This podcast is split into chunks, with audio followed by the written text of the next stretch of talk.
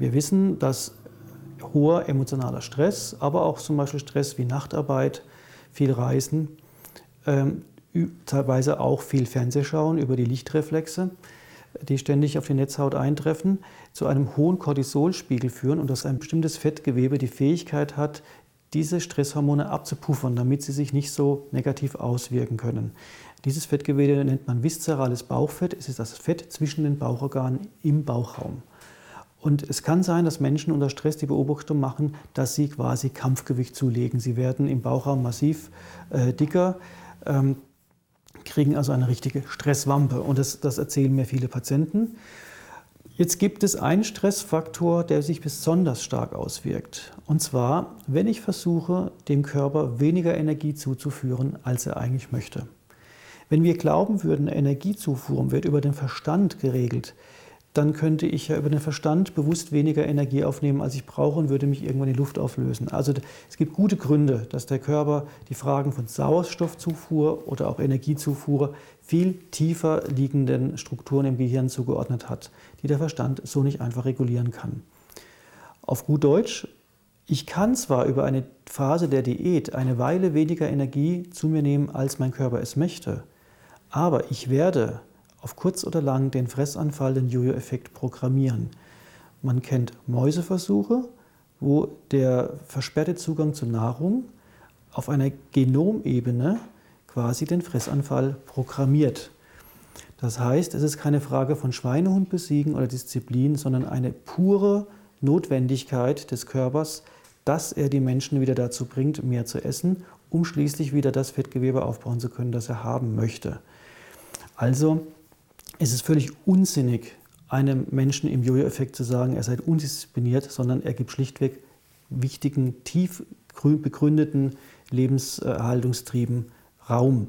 Wenn diese nicht mehr funktionieren, dann muss man sich Sorgen machen. Dann steht die Essstörung oder sogar die Anorexie vor der Haustür und dann wird es erst recht gefährlich, weil die Anorexie ist mit 20 Prozent Todesfällen die am häufigsten tödlich endende psychosomatische Erkrankung.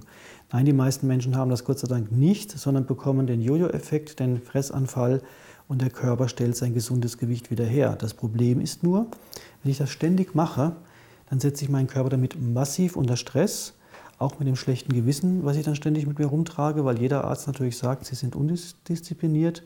Und dieses Restrained Eating führt zu erhöhten Cortisol-Leveln und damit noch zu mehr Übergewicht. Das heißt, Menschen, die ständig versuchen, sich zu kontrollieren, kriegen Jojo-Effekte, wahrscheinlich noch Polster zwischen den Diäten und dazu noch Stressfett. Und das ist nun wirklich gemein, weil wir können keinem Menschen sagen, wie er dauerhaft abnehmen kann, vor allen Dingen das Gewicht halten kann, aber durch die Vorschläge, die wir trotzdem machen, für diese Menschen erreichen wir, dass sie ihre Lebensqualität massiv erniedrigen, dass sie ständig Stress ausgesetzt sind und zum Dankeschön mehr wiegen, als sie wiegen müssten. Und diesen Kreislauf versuche ich zu durchbrechen, indem ich eben diese, diese fast gehirnwäscheartige Einstellung zum Essen versuche wieder zu normalisieren, dass Menschen wieder Lust haben, sich satt zu essen, dass sie sich mit ihrem Körper versöhnen, dass sie einfach auch lernen, Verstand und Stammhirn sind keine Gegner, sondern gehören zusammen und dass sie immer mehr ihren Körpersignalen auch vertrauen. Und ich kriege nicht selten die Rückmeldung, dass dann sogar eine geringe Gewichtsabnahme möglich ist, weil eben der Körper seine Schutzmechanismen nicht mehr so aufbauen muss. Er kann sein Kampfgewicht reduzieren und die Menschen kommen wieder zu ihrem normalen Übergewicht zurück. Und unterm Strich bedeutet das für diese Patienten die einzige Möglichkeit, positiv auf ihr Gewicht einzuwirken, ist eigentlich über das Thema Lebensqualität. Ein gutes Stressmanagement, sich Gedanken machen. Gibt es Dinge, die kann ich, äh, Stressfaktoren, die kann ich vielleicht beseitigen, kann ich mich um die Lebensqualität kümmern. In diesem Sinne gehört sicherlich auch das Thema Bewegung dazu. Ich kann durch Bewegung meine Lebensqualität erhöhen, ich kann Stress abbauen. Die Idee, dass ich durch Bewegung Fett verbrenne, ist natürlich unsinnig und eigentlich sollte das einem Viertklässler klar sein, dass das Physik, äh, naturwissenschaftlicher Blödsinn ist, weil ein gesunder Körper bekommt nach Fettverbrennung nämlich eines, nämlich Hunger. Ist doch klar, ich muss ja meine Energiemenge wieder reinholen. Also es geht um Lebensqualität und vor allen Dingen Entlastung von molligen Menschen aufgrund der vielen Vorurteile, denen sie heutzutage ausgesetzt sind. Und ich muss vor allen Dingen diesen Menschen einen guten Schuss Selbstvertrauen mitgeben, weil es ist schon heftig, was die inzwischen zu hören bekommen. Fragen Sie einmal eine mollige Mutter, die ein molliges Kind hat, was sie im Kinderspielplatz zu hören bekommt, wenn sie diesem Kind einen Schokoriegel auspackt oder ein Eis kaufen möchte. Es ist zum Teil nicht mehr schön. Das ist der eine Punkt. Der andere Punkt sind Menschen, die sehr, sehr, sehr fettleibig sind. Und an dieser Stelle muss ich leider auch passen. Ich kann diesen Menschen zumindest mitteilen, dass sie auch nicht schuld an ihrem, äh, an ihrem Zustand sind. Ich kann vielleicht versuchen, eine Diagnostik, die vielleicht bisher ausgeblieben ist, zu machen auf bestimmte Erkrankungen, die zu diesem Übergewicht führen.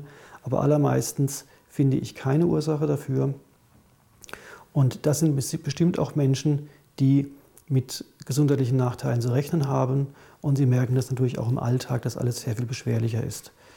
Ich, diesen Menschen kann ich auch nicht glaubwürdig sagen, dass sie sich mit ihrem Körper anfreunden sollen, sondern äh, es ist schlichtweg, wir haben in der Medizin keine Lösung.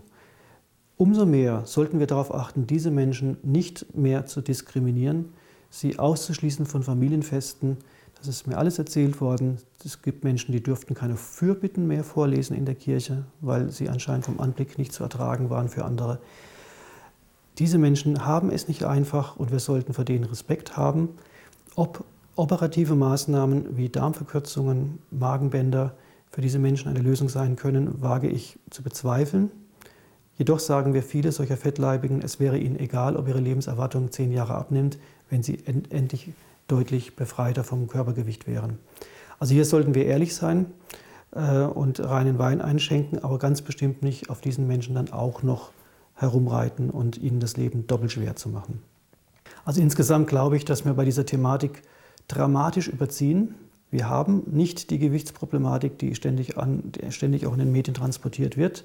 Wir haben inzwischen eine Problematik von Diskriminierung aufgrund eines Körperbaumerkmals, nämlich äh, einem ausgeprägten Subkutanfettgewebe.